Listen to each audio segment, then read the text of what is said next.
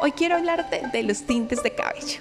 Quiero pedirte que por favor evite los tintes que tengan los siguientes químicos. Actualmente ya no hay opciones en el mercado con ellos, hay opciones tradicionales y alternativas, así que te pido que revises muy bien esa caja de tinturas, tú y tus amigos o consúltalo con tu estilista para que no tengas esta carga extra de químicos que ya no se necesitan o ya son alternativos. El agente oxidante peróxido de hidrógeno y amoníaco permiten la decoloración y la absorción del tinte, pero a nuestros días existen otras, otras alternativas.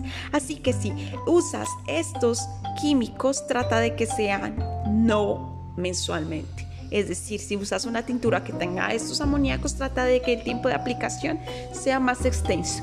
Pero mi recomendación por favor no los uses. Trata de usar alternativas. Muchas casas matrices están sacando tinturas al mercado sin amoníaco. Así que por favor consúltalas, úsalas responsablemente.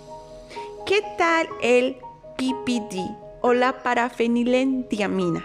Es un químico clave en el proceso de tintura. Permite que se adhiera la coloración perfectamente a tu cabello. Pero este producto es altamente agresivo, pues es el que puede causar posibles alergias en tu piel. Así que si lo ves en la marca, lo ves en la cajita de ingredientes, trata de elegir otra opción diferente, pues este químico puede causarte alergias. Así que más allá de la prueba que te piden hacerte en a casa antes de aplicarte el tinte, trata de no optar por productos que tengan este componente.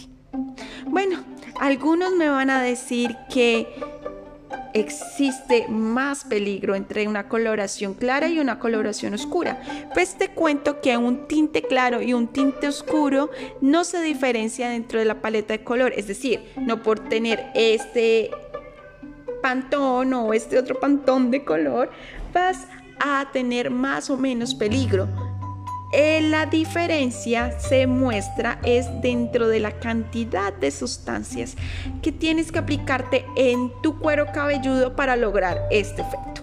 Es decir, si tú tienes una base clara, una base oscura, tienes que tener en cuenta la cantidad de procesos químicos que te vas a someter para lograr el color deseado pues si es un cambio demasiado brusco, demasiado radical, pues vas a sumar una cantidad de sustancias adicionales. No solamente en la primera aplicación, sino en el mantenimiento mensual o cada dos meses, como tú lo definas. Así que, por favor, trata de ser realista con tu cambio de look o por lo menos buscar alternativas menos pesadas para tu cuerpo. Esta pregunta siempre es un poco complicada de contestar, pero siempre va a ser preferible hacerte mechas que aplicar un color completo, evitando al máximo la contaminación con tu piel. Así que por favor, tenlo en cuenta.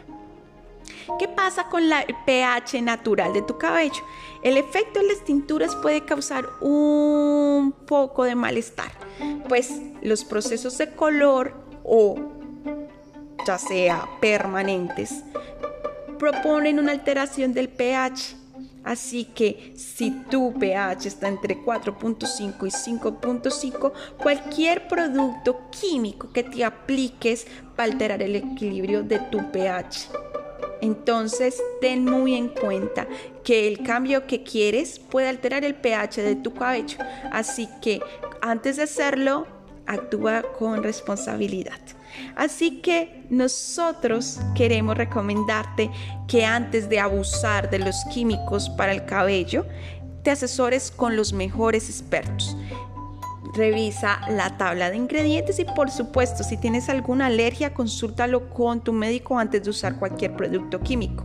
Así que siempre vas a obtener lo que quieres, pero a un costo razonable. ¿Qué te parece?